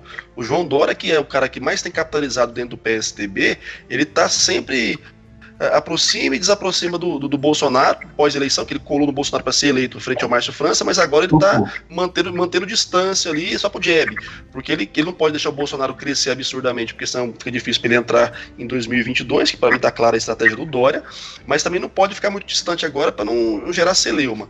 É, então, assim, eu não sei até que ponto o PSDB é um partido que vai ostentar uma figura, um, um, um, um diretriz de, de direita radical o suficiente para combater Bolsonaro. Porque se não for, e aí eu concordo com todos vocês na questão do antagonismo. O Bolsonaro cresce no antagonismo. Só que sempre vai haver algum nível de antagonismo. Seja o PT ou não seja, seja a esquerda é, é petista ou a esquerda do PSOL ou a esquerda do PCdoB, sempre vai haver algum tipo de esquerda. A questão é que agora você não tem mais um ícone de esquerda como você tinha o Lula, que ficava fácil de bater. E bater nas esquerdas agora sem ter o Lula, é, efetivamente, vai complicar o Bolsonaro. Concordo. Porém, o Bolsonaro ainda tem uma base de sustentação, que é essa base mais terraplanista, que luta não só contra o PT, mas contra o comunismo, que é um abstratismo absurdo, mas que na cabeça de muita gente que não entende nada, faz algum sentido. É um Bolsonaro que luta contra o status quo, mesmo sendo ele 28 anos parlamentar e tendo a família inteira no, no, no parlamento também. Então, a, o grande problema na minha leitura aí é que não pegou nele. Da mesma maneira que o Lula tinha um teflon que o blindava de muitas coisas, o Bolsonaro ele virou meio inimputável agora, né? Ele fala a merda que ele quiser, faz o que ele quiser, e a coisa não fica pesada no Bolsonaro. Por quê? Porque ele sai na pecha do humilde, do homem simples que na verdade é um simplista meio que meio canalha nesse ponto. E outra é. questão, o Bolsonaro, pelo discurso radical dele, ele atua meio na lógica de Maslow também, né? Ele vai nas questões mais básicas ali, que é alimentação e segurança. Só que menos alimentação a la Lula, de fome zero, e mais segurança, bandido bom, bandido morto. Então ele continua tendo, enquanto Bolsonaro, elementos para se, se segurar nesse processo todo. Até surgir um antagonismo, um, um, um, polo antagônico a ele de esquerda, que possa ter algum tipo de embate mais poderoso para é, requalificar as esquerdas e, e, trazer um pessoal que migrou aí, que são os arrependidos do Bolsonaro, que migrou por não concordar com a estratégia do PT. Agora, para além disso, esse bolsonarismo que eu estava falando é um Bolsonaro ao arrepio do Bolsonaro. É um bolsonarismo que vai reunir o militarismo, que vai reunir o conservadorismo, que vai reunir os liberais, porque o Bolsonaro não é liberal, né, gente? Todo mundo sabe que ele não é liberal. Não é. O Bolsonaro é um liberal de coalizão. Ele é um estatista que brinca de liberal quando acha que é interessante para manter algum tipo de governabilidade. Então, esses liberais de verdade, os, milita os militares de verdade, e, e, e. Como foi que eu falei? Até esqueci já. E, e o pessoal. Terraplanista, que você for falar? Não, terraplanista está fora, não. Eu falo o pessoal mesmo que tem alguma, alguma substância. Os militares, o, os conservadores, né? E aí você tem todo um, um, os evangélicos, mais um grupo conservador os mais liberais. poderoso da igreja, e os liberais. Os então, esses três, exato, esses três, eles, eles perceberam que o bolsonarismo tem liga, né? Por uhum. isso que eu falo que o Bolsonaro hoje é a pessoa mais relevante do próprio governo. E como eles estão conseguindo degradar a imagem do Bolsonaro e dos filhos do Bolsonaro, mas mantendo a perspectiva bolsonarista do Paulo Guedes, do Moro, né, da ministra da Agricultura, Teresa Cristina, então você percebe que há uma ala do governo que está conseguindo se segurar. É, então, esse bolsonarismo, ele continua, mesmo se o Bolsonaro cair. E se o Bolsonaro cai e o Moro assume, o, Moro, o, o Mourão assume, você mantém a perspectiva bolsonarista em nível ideológico sem o Bolsonaro. E aí, cara, aí a coisa complica, porque tirando o Bolsonaro e os filhos, o resto ali tem algum nível de inteligência perversa que é difícil você depois combater. É. Eu vejo que tem uma. Só entrando um pouco no governo Bolsonaro, que eu não queria entrar muito, mas eu acho que tem uma tentativa de dissociar, né? O Bolsonaro pessoa e o governo Bolsonaro. Sim. É uma estratégia muito forte que ele adota. Mas um ponto que eu queria colocar, tentando um pouco para a questão de 2020, é, é, que tem muitas outras organizações, agora como os partidos entre aspas, né, tem, um, tem menor atuação nesse jogo, né, tem uma, uma é igual a gente brincou, né, cada um por si, etc. Eu fico pensando até que ponto a questão do Partido Novo ele pode crescer em 2020 ou não, porque ele tem ligações, por exemplo, com Fundação Lema, que é uhum. muito importante nesse daí. E aí você tem alguns deputados que têm uma visibilidade muito grande, foi a Tabata Amaral, o Felipe Rigoni, né, do Espírito Santo. E, e aí eu fico, e o Novo, acho que se não me engano, está na pesquisa foi lançada agora em, em abril. Ele já está com preferência, claro, é pouco ainda, mas ele está com uma preferência partidária, só perde para o PT e o PSL. O uhum. Novo está desbancando o PSDB, que acabou praticamente, está com Sim. 1%, o MDB. E aí eu fui pensando, que é que ponto novo adotando alguns preceitos desse bolsonarismo, entre aspas, do mais mercado liberal, ele pode conseguir cidades grandes. Mas ao mesmo tempo ele tem um teste grande que é aqui em Minas Gerais, né? Que é o governo do Zema que tá uhum. complicado também. Eu não sei. Eu acho que poderia ter uma entrada do novo boa nesse contexto também, eu acho. Cara, mas eu concordo com a sua visão. É, só que no caso do, do, do Zema, inclusive, é, eu acho que dá para fazer um tipo de descolamento também, porque o Zema, até onde eu sei, não é o queridinho do Amoedo. Tem uma treta entre eles aí, né? Ah, e tá. E isso talvez dê até para dar uma descolada também. E, e, eu acho que o novo tem potencial de crescimento, principalmente em cidades médias do Brasil. Talvez nas grandes capitais é mais difícil, porque você não tem a consolidação, e nas é. pequenas é. talvez não tem interesse também, porque eles não têm capilaridade. Mas em cidades médias, para fazer um segundo passo na alavancagem do partido, eu acho que tem potencial, bicho. Os caras estão conseguindo reverberar em grupos de, da sociedade que têm poder econômico, que podem começar a ajudar de fato enganjado na, na, nas campanhas, patrocinando as campanhas, e tem um discurso que cola um pouco no bolsonarismo, mas mantém um pé muito pragmático, né? Não vai para o é. terraplanismo. Então isso pode ser de fato um diferencial para eles aí em algumas regiões, é. principalmente sul e sudeste. Eu acho que dois elementos interessantes dessa conjuntura agora, é, somado com o novo, é o surgimento desses outros grupos e, e organizações, como Acredito, Renova é, uhum. e outros estudar, grupos. É, estudar. Isso, ou seja, são, são grupos que, percebendo as fragilidades dos partidos, passam a atuar de forma transversal tendo é, RAPs né, e outros e outros é, grupos passando a alguma, alguns temas que são caros a eles, trabalhando uma formação e inclusive uma estruturação de lideranças, formação de lideranças, algo que os partidos deixaram de fazer. É, ou, ou fizeram de forma deficitária. A questão do novo é interessante porque nós estamos falando de 92 cidades que tem mais de 200 mil habitantes, ou seja, que tem segundo turno, né? Então, ou seja, uhum. é, o potencial de crescimento do novo, especialmente nessas cidades, é gigantesca porque é, o discurso liberal ele está colocado de uma forma interessante. Teve uma depois da derrota do Haddad nas periferias de São Paulo para o Dória, é, o PT fez um estudo muito interessante através da sua fundação, é, um estudo mais qualitativo, e ele percebeu que é, havia uma mudança de mentalidade na periferia de São Paulo que eles não haviam se conectado e que o discurso é, liberal do Dória é, alcançou. Então eles foram entrevistar, é, por exemplo, um rapaz que tinha um carrinho de pipoca no centro da cidade, mas morava lá na periferia, no cantão. E aquele camarada que tinha um carrinho de pipoca, ele se sentia um empresário. E uhum. era favorável a uma série de pautas liberais que muitas vezes, do ponto de vista de classe, se você olhar uma na, na, na literatura clássica, ele talvez não estaria colocado dentro disso.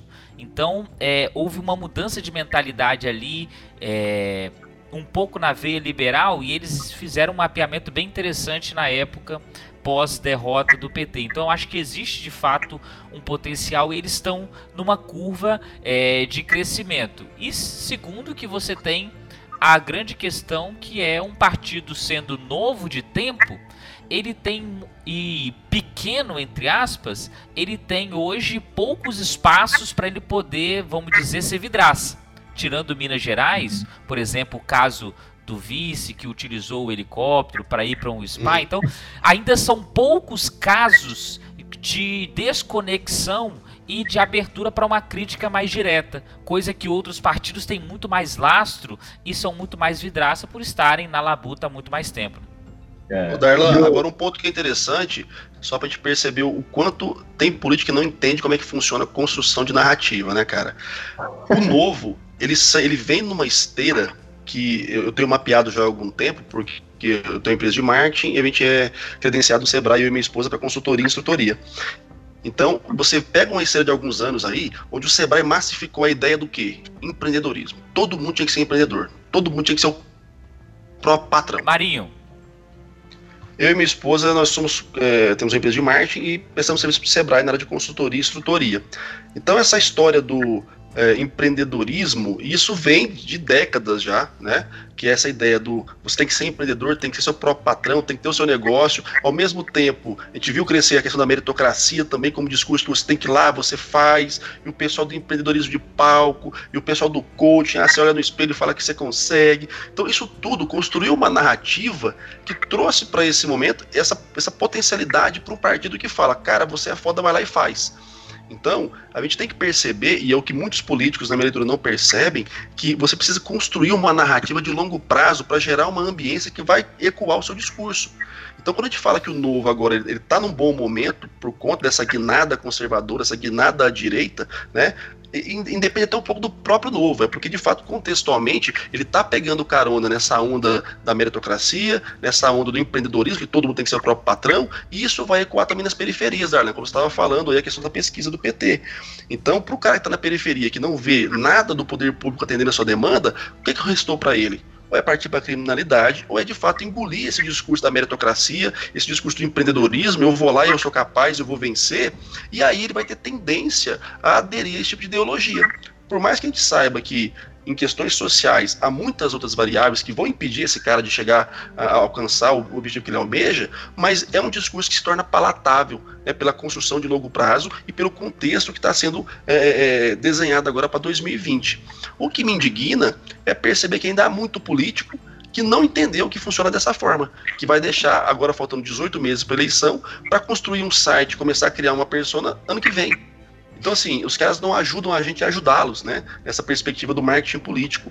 A hora que você percebe que um partido que ainda é pequeno está conseguindo enxergar o melhor momento para ele, porque veio pegando o cara de uma narrativa construída de longo prazo, você também vê que há políticos que às vezes estão há mais tempo é, é, é, atuando na vida pública, há partidos que estão há mais tempo estruturados, que não percebem que não adianta mais trabalhar só na última hora, só na hora da eleição. E isso Bolsonaro já ensinou com os quatro anos de campanha, o delegado Valdir ensinou com oito anos de televisão, o Novo está ensinando com os discursos do Sebrae, com os discursos da meritocracia do MBL, com essa guinada liberal. Beleza, vamos voltar aqui para a gente é, encaminhar nas coligações proporcionais. Então, primeiro, para a gente ser mais é, didático aqui nesses, nessa reta final do nosso episódio. Então, é, Alexandre, quais, qual é a importância das coligações proporcionais? Vamos começar por aí. A gente já falou uma série de coisas, mas vamos tentar juntar esse tanto de coisas que a gente falou.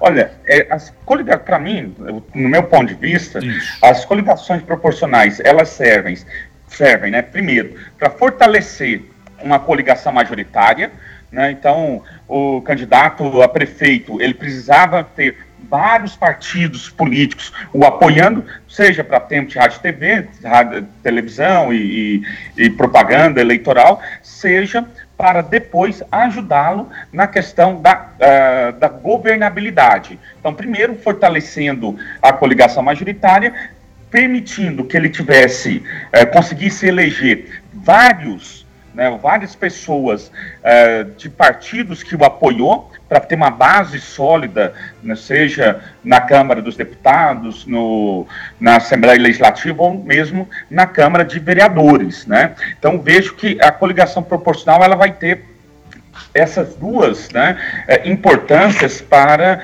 uh, a governabilidade do chefe do Poder Executivo. Thales. A importância das Isso. coligações proporcionais? É, eu acho que o Azevedo falou muito bem já também. E só adentrar um. Só botar no novo, só um, uma frase. Eles já estão dentro da regra porque eles têm no estatuto deles que eles não fazem coligações proporcionais. Então eles já estão aderindo, eles já estavam nessa regra de, do futuro, digamos assim. Ainda podem usar isso como argumento. É, porque não é fisiológico, toda corrupção, então eles já estão adaptados, entre aspas. É, como a Azevedo bem colocou, ela tem as coligações profissionais importantes, desde a questão também de conseguir a questão de cadeiras, a questão de ter bases né, para sustentação para as eleições majoritárias, até mesmo é, estipular cabos eleitorais em certas regiões, tem alguma certa capilaridade em, em regiões, em distritos, em bairros. Né? Então você coloca alguns das coligações, você consegue fazer movimentos mais para em outras regiões que você não alcançaria, né? Se fosse só um partido, muitas vezes também. E muitas vezes a coligação ela pode re representar, repetir também na coalizão, né? No, no presencialismo de coalizão, na questão do, do governo ultra ultra presencialismo, quando em alguns casos é no, nos governos estaduais, nos municipais e etc. Então ele tem essa importância nesse sentido. Mas ao mesmo tempo, o que eu vejo, que a gente tinha comentado, que outras organizações, fundações, grupos, né, estão fazendo esse papel de mediação, né, que, que os partidos políticos faziam, né, para fazer essa correlação com a base, né, interação. Além dessas fundações, a gente começou, outro que é muito forte é a questão dos grupos evangélicos, que ajuda também a, a principalmente nessa, nessa dispersão do voto, né, na, mais a base geográfica do voto também, que são importantes também nesse sentido. Enfim, é, eu mudei um pouco o espectro, mas eu espero ter respondido. Não, tranquilo. Marinho. Cara, é, eu vou pegar um pouco da fala dos dois. A gente tem essa questão aí do somatório de forças, que isso é inegável, né? A ideia mesmo da, da coligação ali é você conseguir cobrir um território maior, talvez com um custo menor, e de fato tentar fazer um jogo de atacado, né, cara? Vamos pegar o máximo, depois a gente se resolve aqui por dentro para ver quem fica com a cadeira. Só que a questão não é sempre assim, né? A gente sabe que o jogo de interesse ali, ele vai além do, do, do, voto do eleitor, né? O eleitor tá achando que tá dando voto para candidato A, B ou C, mas no fim das contas, por baixo do pano ali já tem muita articulação que já aconteceu e meio que as cartas já estão bem marcadas também, né? Uh, agora, essa ideia da coalizão que o, que o Thales falou, de fato, ela é muito importante, né? Porque você não governa só. É, e aí, é, isso ficou evidente no discurso de alguns mandatários do executivo que durante a campanha tentaram usar essa retórica de que ah, eu vou arrebentar, vou fazer acontecer, e os parlamentares vão ter que, que realizar, cara, e estão quebrando a cara, né? Bolsonaro vive as turras com o Congresso aí, tá sambando na mão do Rodrigo Maia, que tá sabendo articular muito bem, né? Rodrigo Maia tá aí como um o estagiário do Eduardo Cunha que tá, tá começando a, a, crescer. E, e em Belo Horizonte, em Minas Gerais, aí, pegar o exemplo que o Thales falou do Zema, o Zema eu lembro claramente que eu estava em BH no dia, né? Dia do aniversário do Zema, quando ele ganha a, o governo de, de Belo Horizonte, e no primeiro pronunciamento dele ele fala: não, porque agora o, a Assembleia vai ter que me apoiar porque eu sou representante do povo mineiro.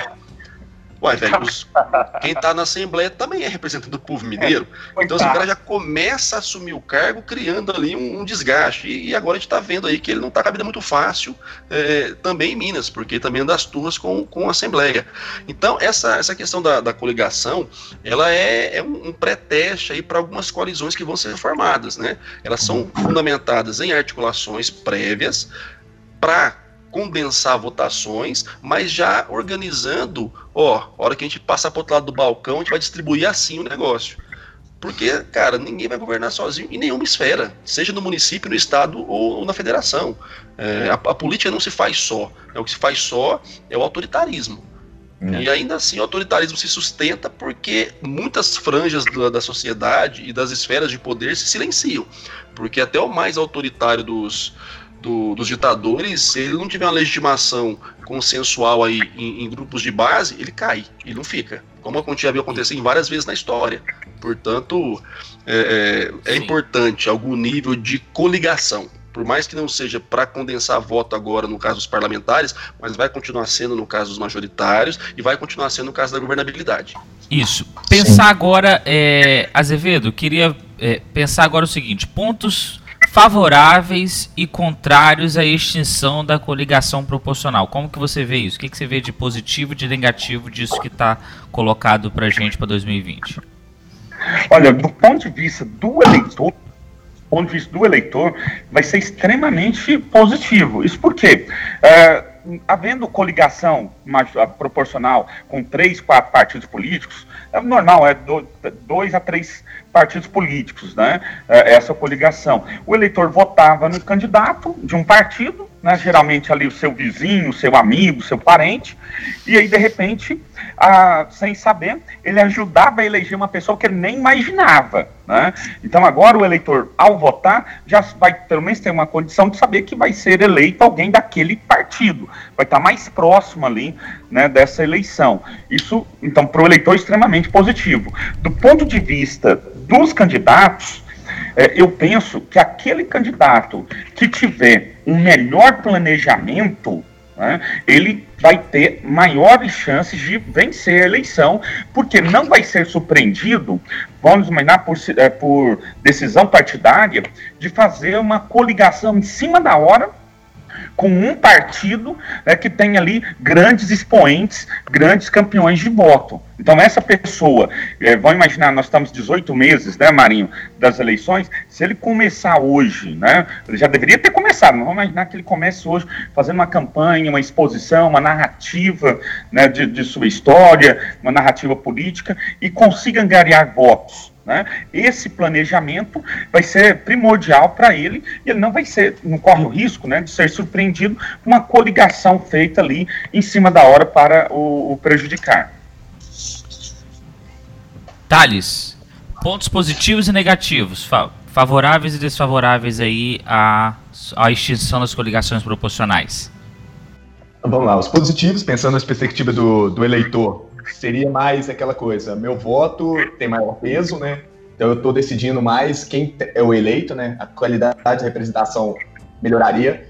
Diminuiria essa questão dos partidos de aluguel que tem no Brasil, as siglas, né? Que só servem para depois fazem coligações e depois disputam algum espaço no governo, algumas coisas nesse sentido. É, então você teria uma. E aí forçaria, o eleitor teria essa sensação também, forçaria também os partidos a tentar fazer mais programas, a, a ter uma questão mais de, de uma identidade de partido, de, da sua ideia de visão de mundo, dos programas políticos, políticas públicas sendo desenvolvidas. E isso são pontos positivos. Os pontos negativos que eu vejo é basicamente na ideia de, de representatividade, né? que pode gerar muitas vezes só deixar mais forte aqueles que já são fortes, entre aspas. aqueles, aquele candidato que já tem uma expressão porque é um jornalista, porque é um apresentador de um jornal, porque é uma figura que está constantemente nos meios de comunicação. E aí a disputa também pode ser maior, né? A questão é que a disputa entre os candidatos vão ser maior. E aí, como citando Justus, né? Roberto Justus, quase que eu tô, né? Até no aprendiz que eu eu vi no Aprendiz, depois vou ter que assistir o Aprendiz, que eu tô perdendo ele agora. Mas, que referência, hein? Que referência, né? Não basta ser, né? Tem que aparecer ser. Então, acho que isso vai ser mais forte ainda nesse momento, contra essas coligações. E aí você vai ter que vai ter que ter uma questão de um planejamento muito forte da confluência entre online e offline. A questão da disputa no meio digital vai ser forte para fazer a marca, a identidade do candidato, passar a mensagem. Então, acho que vai ter essa coisa também, que é um lado negativo que pode privilegiar aqueles que já estão inseridos, né? já conhecem os meandros, digamos assim, também. Enfim, é isso. Bacana. Marinho, pontos positivos e negativos. É, em nível de positivo, eu estou muito alinhado com o que o Alexandre falou, né? Para o eleitor, isso vai dar uma simplificada no processo. Acho que vai ficar mais fácil dele entender a dinâmica, porque vai ficar muito objetivo. E aí, a hora que eu terminar minha resposta, eu vou soltar uma pergunta aqui só para apimentar o processo um pouquinho. Então, para o eleitor, tem essa, essa vantagem. Agora, enquanto desvantagem, eu percebo que você vai dificultar muito para minorias né, para grupos minoritários que se, se, que se, alinhavam em nível ideológico para tentar conseguir um quantitativo de voto, para garantir pelo menos a sobrevida do movimento ou a sobrevida daquela, daquela, daquela causa, vai ficar mais complicado. Né? Uh, como eu estava falando, não há muito mérito no processo porque as coisas não partem da igualdade. Então, quem já está no jogo há mais tempo e tem uma estrutura maior vai ter muito mais vantagem agora na minha leitura. E isso dificulta, para mim, que eu entendo, processo de renovação e dificulta também que algumas pautas emerjam, principalmente pautas sociais de minorias. Isso vai ser bastante ruim em nível social, né, para a nossa evolução enquanto sociedade. Uh, agora, mais uma questãozinha que quero voltar para vocês, incluindo você, Darlan. E se nessa próxima mudança os caras meterem um voto distrital? Como é que vai ficar? Sem coligação e o voto distrital, gente? Aí, aí lascou. Aí lascou de vez. Vai, é, vamos imaginar, num voto distrital, não no município não tem tanto, tanto impacto assim, penso eu, mas num voto distrital para eleição proporcional de deputados federais, vai ser a morte dos partidos políticos em torno de seus 80%, 90%. Né? É, pouquíssimos vão conseguir cumprir as regras constitucionais para acesso, por exemplo, a, recursos do fundo partidário. E sem esse, esse recurso, fundo partidário e fundo eleitoral, sem acesso a esses recursos, é, o partido vai, vai, ser, vai ser extinção, né? espécie em extinção. Thales. É. Né, eu. Complicado demais. Eu fico lembrando quando eles tentaram colocar na Câmara dos Deputados em 2015, né? Questão do distritão, né? É, e aventou essa possibilidade na, na reforma eleitoral e foi uma das poucas vezes que os cientistas políticos se mobilizaram e falaram não, distritão não, tal. então eu meio que arrepio um pouco quando eu vejo isso, assim, né, quando a questão de distritão, distrital e etc. Apesar de, como o Azevedo colocou, que o município pode ser menos, ter menos impacto, mas eu, né, pessoalmente, eu teria, não, não gostaria, mas ao mesmo tempo eu vejo um sentido, assim. Eu vejo que isso pode caminhar por, por todas essas questões que estão acontecendo e etc. É, as reformas, toda essa narrativa e discurso, acho que é uma possibilidade que deve ser ventada que pode, pode acontecer mesmo. E, mas eu não, eu, não, eu não acho que seria inviável. Tipo assim, eu acho que para o processo como democracia como todo, eu acho que é uma medida não tão factível, não tão boa para a qualidade dela no sentido disso, assim, de reforçar muito mais ainda aqueles que já têm é, domínio de certos recursos, né? Centralidade de recursos. É isso, basicamente. É, toda vez. Primeiro eu, eu olharia o seguinte: é, todo ano não eleitoral nós temos a mini reforma. Então vamos ter alguma, é. alguma reforma, alguma mini reforma esse ano. A pauta do Congresso Nacional está totalmente focada para a Previdência. Que no prazo inicial do governo seria de seis meses, mas nós sabemos que é impossível de ser cumprida. Logo, isso vai se arrastar no segundo semestre. O que, que a gente pode prever? pouquíssimo tempo para se discutir qualquer coisa ou mudança mais profunda. Então a gente corre o risco de chegar, como a mudança tem que ser é, até um ano antes, então, ou seja, nós corremos o risco de no final de agosto os, os parlamentares lembrarem que tem que fazer alguma mudança na regra e fazerem aquelas discussões malucas de duas semanas, super aprofundadas, e trazer alguma mudança. Então, assim, é, é, o cenário é muito incerto, né? Mas toda vez que eu, que eu escuto sobre distrital, eu sempre lembro do, da discussão que tem nos Estados Unidos sobre a divisão dos distritos. Né? Uhum. E de como isso, a divisão dos distritos, é, quem comanda a divisão dos distritos tem um poder fundamental ali de basicamente é, definir é, qual classe social ou qual agrupamento é, vai ter mais tendência de ganhar pleitos ou perder pleitos. Né? Então é um, um, poder muito grande. Então é sempre uma discussão importante, mas que eu tô atento a essa perspectiva, qual é o tempo que eles vão ter para discutir qualquer é. que seja a mudança aí para 2020. Né? Por aí, posso... Foi mal, eu só ia colocar que a questão dos Estados Unidos ainda é mais forte porque é voto facultativo, então você consegue controlar quem que vai votar ou não também, dá um incentivo. E outra coisa também, que o Arlan colocou, que é o negócio do tempo, eu nem tinha pensado nisso, mas pode ser que. Mas vocês acham que a possibilidade seria também para outra eleição municipal? Daqui a, a de 2024, não? Peraí, antes de responder, deixa, deixa eu só jogar um, uma pitadinha de, de, de, pimenta a mais nesse processo. Eu concordo uhum. com o Darlan. Você tem aí a, a, prioridade do governo, que é a reforma da Previdência, que não necessariamente é a reforma do Congresso, ou que é a prioridade do Congresso. Uhum. Ou seja, não me causaria estranhamento algum se, no arrepio do interesse do governo, o Congresso decidisse brincar do jogo da reforma política, porque ela é emergencial, porque tem que ser feita um ano antes, e como a questão da Previdência é complexa, precisa de mais debate, usassem isso justamente para pressionar o governo e movimentar uma situação onde favorecesse a capilarização de grupos que não são o do presidente, por conta de algumas mudanças na regra, porque vamos pensar claramente o PSL é ridículo e não tem capilaridade, né? Então o que acontece? Você teria na mão do Rodrigo Maia uma pauta poderosíssima, bicho, para jogar a Previdência pro ano que vem, que é desgaste pro Bolsonaro, criar uma celeuma ali usando isso como argumento, né, de que você tem que mudar agora, porque é importante mudar, porque o povo quer e porque tem que moralizar as regras da próxima eleição. E aí o Darna falou do prazo, tem que ser um ano antes. E isso acaba por favorecer uma capilarização de partidos que não sejam os partidos diretamente ligados ao Bolsonaro. Ou seja, mais pressão ainda sobre Bolsonaro a partir do ano que vem. Cara, eu não acho que está tão pacificado assim, não, Vidarlan. Eu concordo que a pauta do governo é Previdência, mas não acho que é a pauta do Congresso, não. E isso na mão de um cara articulador, de um cara safo, vira um trunfo poderosíssimo para continuar pressionando o seu Jair. Sim, mas se como... fosse Eduardo Cunha, eu tinha certeza, inclusive. mas se fosse Eduardo Cunha, tivesse lá, se fosse, se o Michel, se o Mourão fosse um pouquinho, só um pouquinho do que foi o Michel Temer, né? É, o Bolsonaro já tinha rodado. Mas agora não era vantagem rodar, Alexandre, porque tem outra eleição, não é assim a regra agora? Não, tem não, que esperar mas... pelo menos dois anos, não é?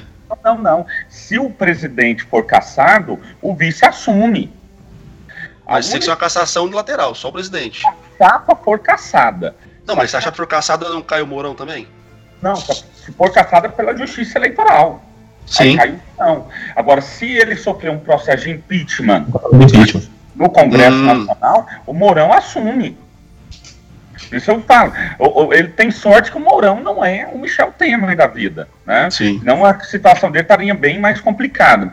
Agora, eu concordo com vocês, é, a pauta do Congresso, realmente agora, a pauta assim, governamental, é reforma da Previdência, não vai ser aprovada agora, vai ser aprovada no segundo semestre, se for, né, mais para o final ainda do segundo semestre. Uh, eles vão acordar para isso lá em agosto, vão acordar para a vida que precisa fazer alguma coisa é, com relação às eleições né, que se aproximam, alguma. Vamos falar que é algum aprofundamento, algum melhoramento, etc. Mas eu creio é, que vão ser, que vai ser objeto de, de discussão, aquelas situações é, mais consensuais, né, mais consolidadas. Não creio que vão colocar essa nessa perspectiva, o voto distrital, uma alteração de profundidade. Talvez, depois da reforma da Previdência, eles podem fazer isso. Antes, eu creio que não tem nem ambiente para isso. Vão fazer aquelas mudanças de, infelizmente, tempo de propaganda eleitoral, é, outdoor, essas coisas né, que eles sempre estão fazendo. Mas uhum. não creio que vai ter essa profundidade de tentar alterar o sistema eleitoral. Acho que eu tô mais maquiavélico hoje.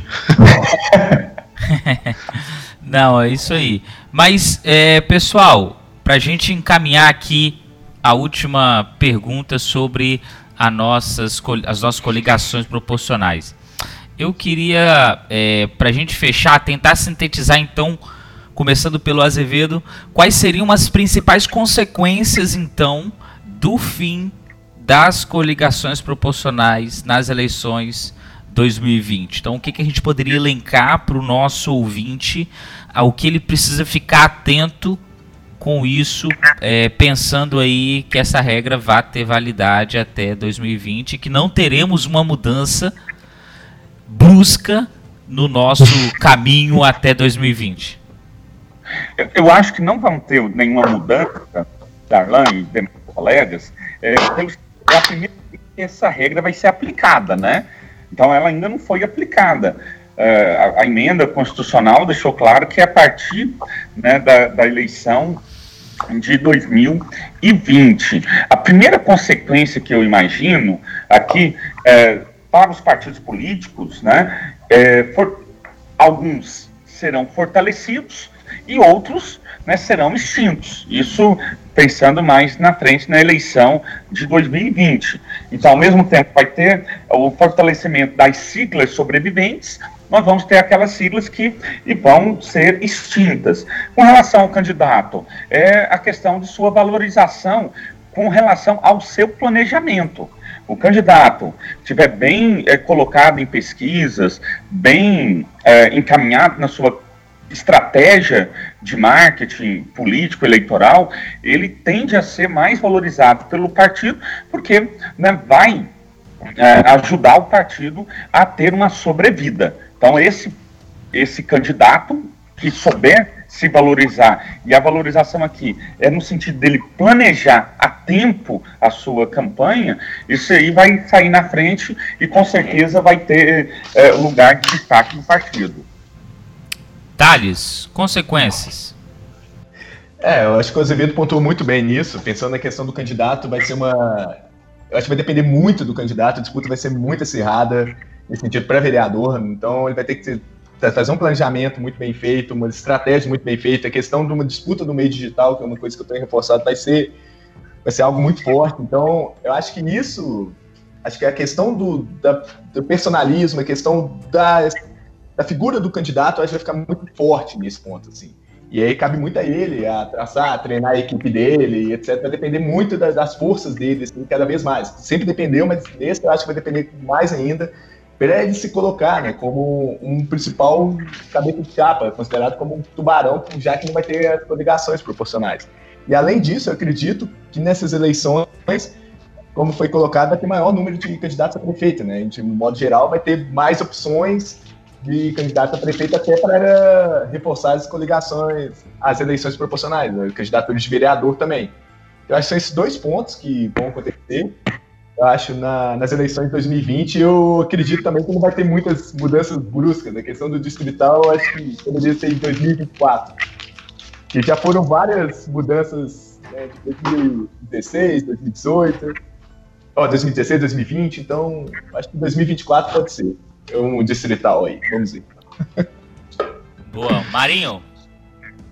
Cara, campanhas é, que vão ser necessariamente e obrigatoriamente para terem potencial de vitória mais longas. É, quem não entendeu isso ainda já perdeu a campanha e nem começou. E nem é. precisa começar, porque já é netboard. Então são campanhas mais longas, mais personalistas. São campanhas que não vão ficar mais baratas, pelo contrário vão ficar mais caras, principalmente se você não conseguir fazer um trabalho de, de longo prazo e conseguir diluir esse custo nesse longo prazo. É, cada vez mais vão precisar ser mais profissionais profissionais também, e uma das coisas mais caras hoje no ambiente político é você fazer um improvisado profissional, né, que tem cara de improvisado, mas é muito profissional o negócio, tão profissional que parece improvisado, inclusive, uh, e de fato vão fazer uh, que os contextos dos jogos de poder locais sejam alterados também. Eu imagino que com essa demanda por mais candidatos para uh, marcar território dos partidos, vão emergir novas lideranças nas cidades, principalmente. Então você vai começar a ter personagens que até então uh, ficavam meio no bastidor da vida política e agora vão ter que ser protagonistas porque o partido morre ou o grupo político deles começa a, a, a, a degenerar. Então a gente vai ter de fato aí uma dinâmica de campanha que vai precisar ser diferente. E aí um diferente bem diferente. Quem não conseguiu perceber isso ainda, quem não está se atualizando, quem não está buscando profissionais, quem não está trabalhando é, é, uma estruturação, porque não é só a campanha agora, né? A gente pode perceber em 2018 que campanha no modelo atual de 45 dias não elege ninguém. Né? É um trabalho muito bem construído.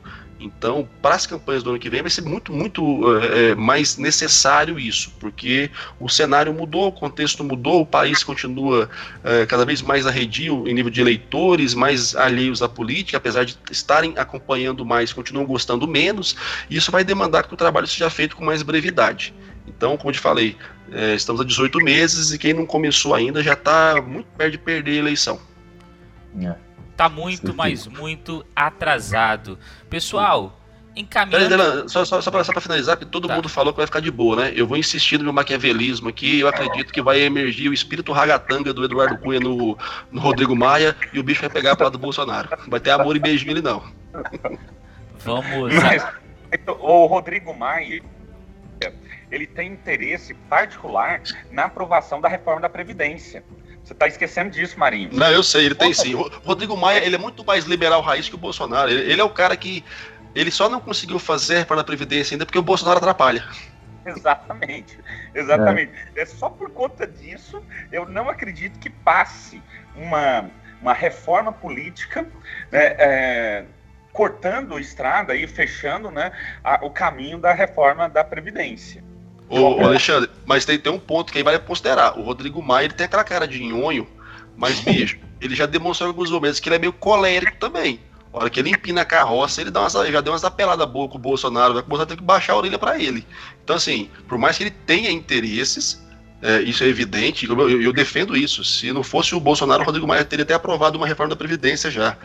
Eu ainda acho que, se o Bolsonaro não se alinhar mais com ele, continuar nessa bobagem do Carluxo brigando com Deus e todo mundo, não me causaria espanto, e reforço, não me causaria espanto se o Rodrigo Maia usasse essa cartada aí para acabar de vez com as possibilidades do Bolsonaro seguir à frente do bolsonarismo. É, e a questão do não por causa do Bolsonaro também porque é o PSL, né? Você coloca.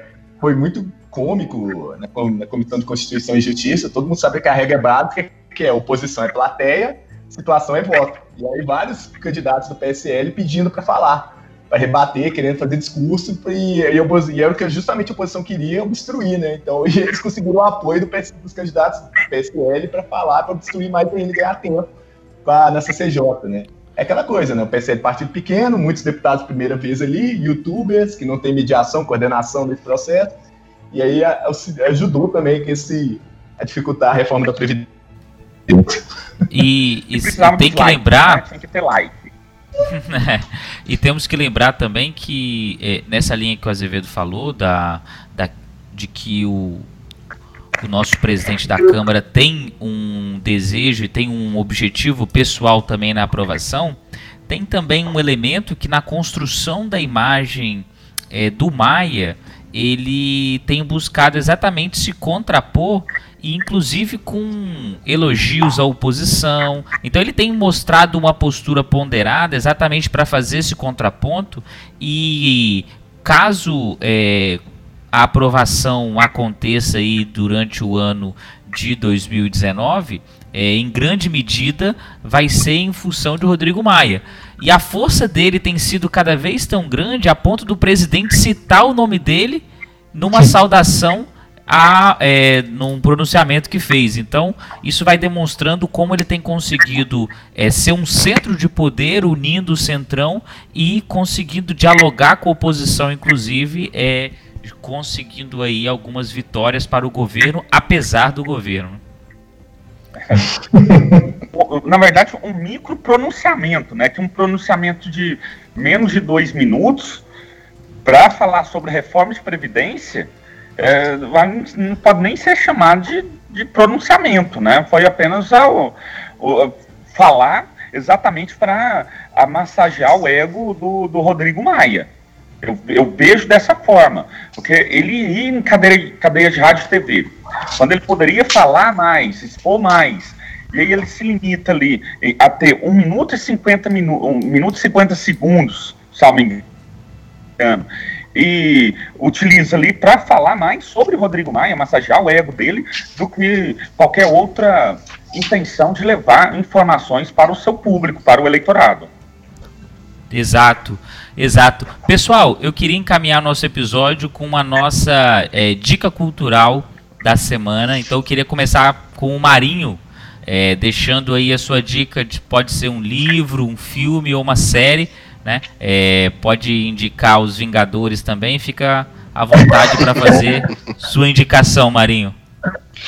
Cara, é, a gente estava falando sobre a questão das eleições dos Estados Unidos, né, do distrital, e como é que é essa briga lá por conta de é, criar de fato ali, qual, como é que serão os distritos, a divisão, e tem um seriado na Netflix que é, o seriado em si ele é meio romantizado e tal, e trabalha a perspectiva do, do direito, dos advogados, mas todo o contexto ali é político, chama The Good Wife, não sei se vocês já assistiram. E é muito bom, cara, porque trabalha o bastidor da política pela ótica da mulher do político, que é uma advogada. E é o tempo todo uma série de conflitos ali, porque mostra ali algumas práticas é, do bastidor da política que é bastante intensa e tensa, né? Esse jogo de poder de fato dentro do partido, como é que um puxa o tapete do outro. Então acaba que é um seriado que se passa no ambiente do direito, mas que a política o tempo todo tá rolando ali dentro e você começa a perceber como que os jogos de poder dos bastidores de fato são assim é, é perversos muitas vezes. Boa. É, Azevedo, sua dica cultural. Olha, nessa, nessa mesma toada aí do do Marx, um filme, para mim é excelente, ele retrata as eleições do ano de 2000 lá no, nos Estados Unidos, quando teve aquela uh, disputa entre o Al Gore e o Bush filho, né, em que uh, a situação foi ser resolvida nos tribunais. Então acho bem interessante isso. E aí é um filme estilo documentário, ele chama A Recontagem, né? Vai tratar ali daquela celema da, das eleições de 2000 nos Estados Unidos. Boa. Thales, sua dica. Nossa, vocês me pegaram de surpresa aqui, mas vamos lá, eu, eu vou. Desculpa, vou fazer um jabá, entre aspas, digamos assim. é um artigo que eu escrevi com, com mais três pessoas, né? A Elga, o Marcos Abelli, que é um professor da UFMG, e a Maria Alice, que são doutorandos lá da UFMG. A Elga é professora da, da Universidade Federal de Lavra.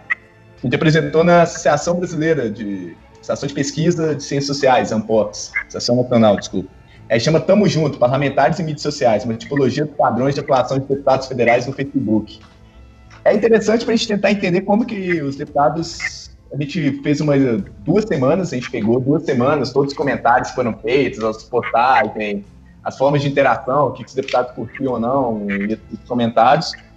E, e, a gente fez uma tipologia de como se apropriam. E aí um deles está o Bolsonaro. E é impressionante como que, que a gente chama de ciberbase, os próprios eleitores, né, a, os eleitores, a base do Bolsonaro movimenta a página dele. Isso em 2000 e 2016. Né, nem era eleitoral e nada, assim, era só municipal. Então era impressionante como que eles mesmos você coloca as pautas, reivindicam, colocam a agenda para o deputado e para eles mesmos, para a construção de narrativas e discursos. É isso. Está na Associação chama POX, né? Associação Nacional de Pesquisa em Ciências Sociais, de 2005. Manda, manda esse artigo pra nós aí, irmão. É, manda, tá lá nos anais, se quiser eu te mando. Eu manda o link. Auxilia os brother aí.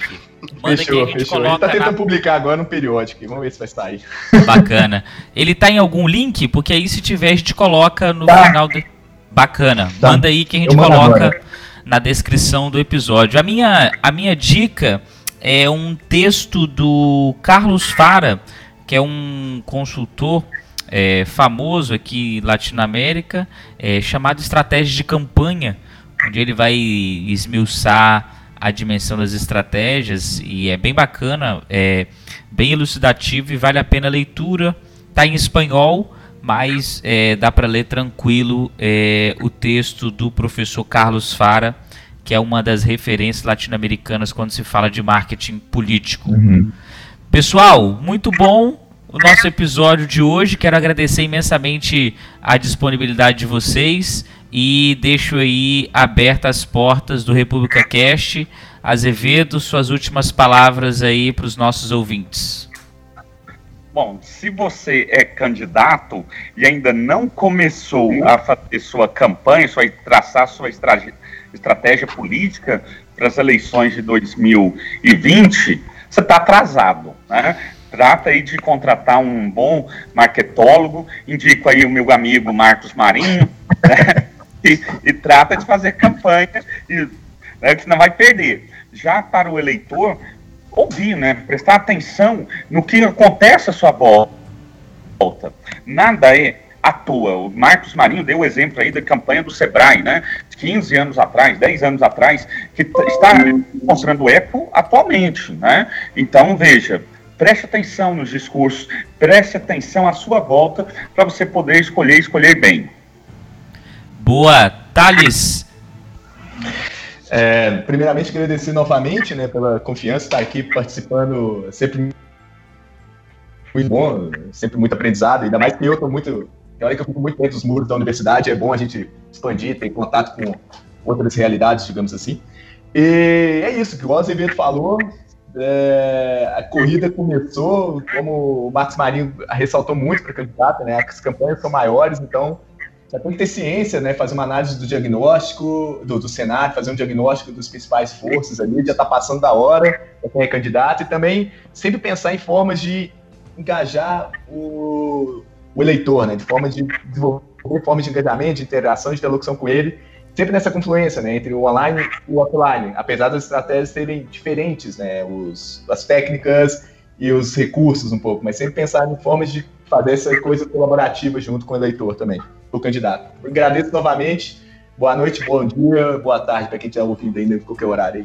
Valeu. Show. Marinho? Marinho, tá por aí? Tá mutado?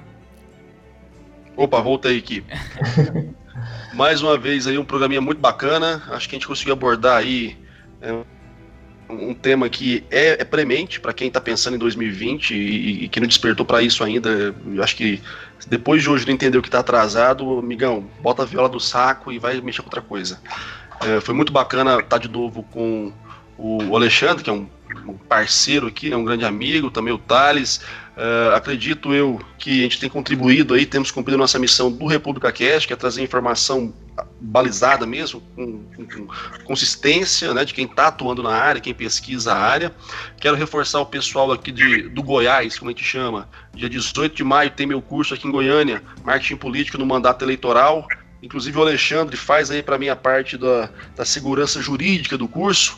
Uh, o link deve estar na postagem do Darlan também, mas nas minhas redes sociais a gente consegue trabalhar e é óbvio que o ouvinte do República Cast tem desconto. Né? Entre em contato comigo pelo Twitter no arroba mmarinhomkt ou na página do Facebook, facebook.com.br mmarinhomkt, que a gente conversa sobre um descontinho para quem é ouvinte do República Cast e está interessado em trabalhar é, em campanha, ou que já é assessor de algum parlamentar, ou é parlamentar está precisando dar um up aí na sua comunicação pensando em 2020. Falei com o Thales em off, dia 14 de junho, eu tô lá em BH, na Assembleia Legislativa, fazendo uma palestra pro pessoal dos gabinetes. Quem sabe a gente topa por aí, Thales, você paga uma cachaçinha pra gente. Tamo aí, bota lá, bota lá. Sobre o que? Sobre o que é o tema? É sobre comunicação na web. Ah, comunicação boa, política boa. na web. Boa. Muito dia bacana. 14 de junho, anotei, anotei. Dia 14 de junho já. Muito bom. O... Vai estar na postagem também na sexta e sábado. Acontece o nosso curso aqui em Vitória é, o curso de marketing político voltado para as eleições de 2020. Temos gente vindo de Alagoas, de Minas, de Bahia, da Bahia e do Rio de Janeiro, além do Espírito Santo. Então virou um curso nacional. Estamos muito felizes aqui com a repercussão e ainda temos as últimas vagas. Se alguém tiver disponibilidade quiser dar um pulo aqui, ou seja, do Espírito Santo ou de fora, será muito bem-vindo. Pessoal, mais um Pô, dá desconto pros ouvintes aí, Darlan, que você é bicho. Sempre, sempre desconto, é só avisar.